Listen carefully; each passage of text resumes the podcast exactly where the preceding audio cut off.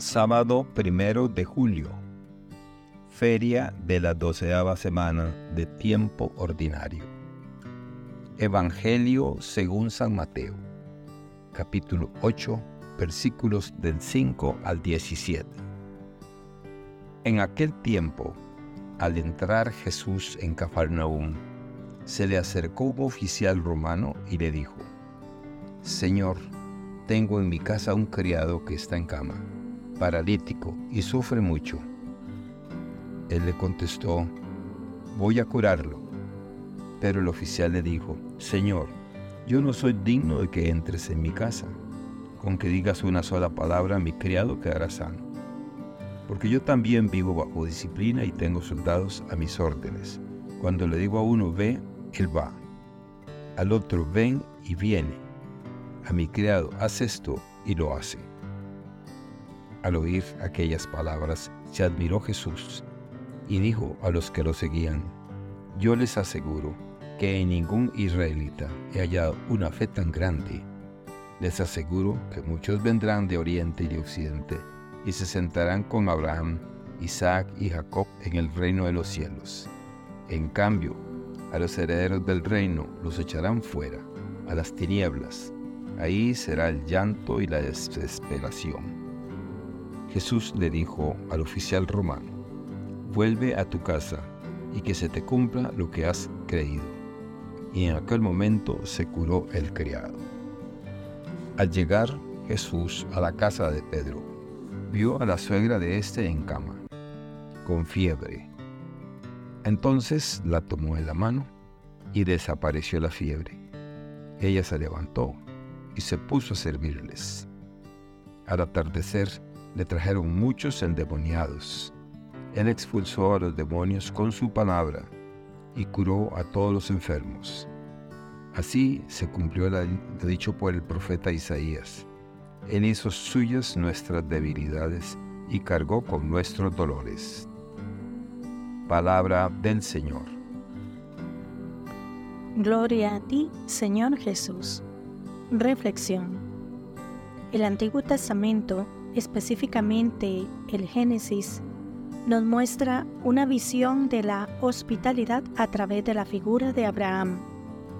En esta lectura, Abraham, sentado a la entrada de su tienda en el calor del día, ve a tres hombres de pie cerca Rápidamente les ofrece agua para lavarse y un lugar para descansar. Abraham va más allá de las expectativas, ordenando que se prepare una comida para sus visitantes. Finalmente, uno de los visitantes le anuncia que su esposa, Sara, a pesar de su avanzada edad, dará a luz un hijo. La historia de Abraham y Sara nos presenta el tema de la hospitalidad divina y las bendiciones que puede traer. También pone de relieve la idea de la promesa cumplida de Dios, incluso en circunstancias que parecen humanamente imposibles. Avanzamos hasta el Evangelio de San Mateo, donde encontramos el relato del centurión romano que solicita a Jesús la curación de su sirviente. Este pasaje es notable por varias razones. En primer lugar, el centurión, a pesar de ser un oficial romano, muestra una increíble fe en el poder de Jesús para sanar. Su fe es tal que cree que Jesús puede sanar a su sirviente solo con su palabra, sin siquiera necesidad de ir a su casa. Jesús, conmovido por la fe del centurión, sana al sirviente. Ambas lecturas nos brindan lecciones significativas para aplicar a nuestra vida. La historia de Abraham y Sara nos recuerda la importancia de la hospitalidad y la generosidad. Nos desafía a abrir nuestros corazones y hogares a los demás, sin importar quiénes sean. Nos enseña también sobre la paciencia y la fe en las promesas de Dios, incluso cuando parecen inalcanzables. La historia del centurión nos muestra que la fe puede encontrarse en los lugares más inesperados y que no conoce barreras culturales o sociales.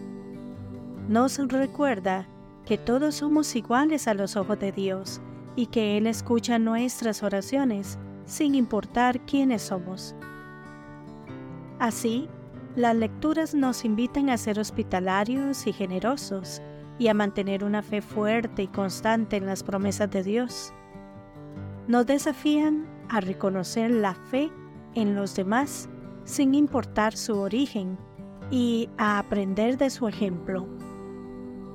Continuando con nuestras reflexiones, el relato de Abraham y Sara también nos muestra cómo Dios trabaja de formas inesperadas y milagrosas. Cuando Sara escucha la promesa de que ella, a pesar de su edad, dará a luz un hijo, se ríe. Sin embargo, esa risa de incredulidad se convierte en risa de alegría cuando Isaac, cuyo nombre significa risa, nace. Esto nos recuerda que incluso en nuestras dudas e incredulidad, Dios puede obrar milagros en nuestras vidas. Además, el relato del centurión nos muestra una fe que es humilde y reconocedora del poder de Dios. El centurión declara, Señor, no soy digno de que entres en mi casa, pero solo di la palabra y mi criado sanará. Esta declaración muestra un reconocimiento de la autoridad de Jesús y una sumisión a su voluntad. Esta humildad y confianza total en Jesús son aspectos esenciales de la fe que debemos aspirar a cultivar en nuestras vidas. De hecho, la historia del centurión nos proporciona una valiosa lección sobre cómo la fe puede romper barreras. Aunque el centurión era un oficial del ejército romano, el ocupante opresor de Israel en ese momento, muestra una fe en Jesús que incluso sorprende a Jesús mismo. Esto nos reta a reconsiderar nuestras propias preconcepciones y prejuicios sobre quién puede tener fe y nos desafía a ver a las personas como Dios las ve, más allá de las etiquetas y barreras humanas.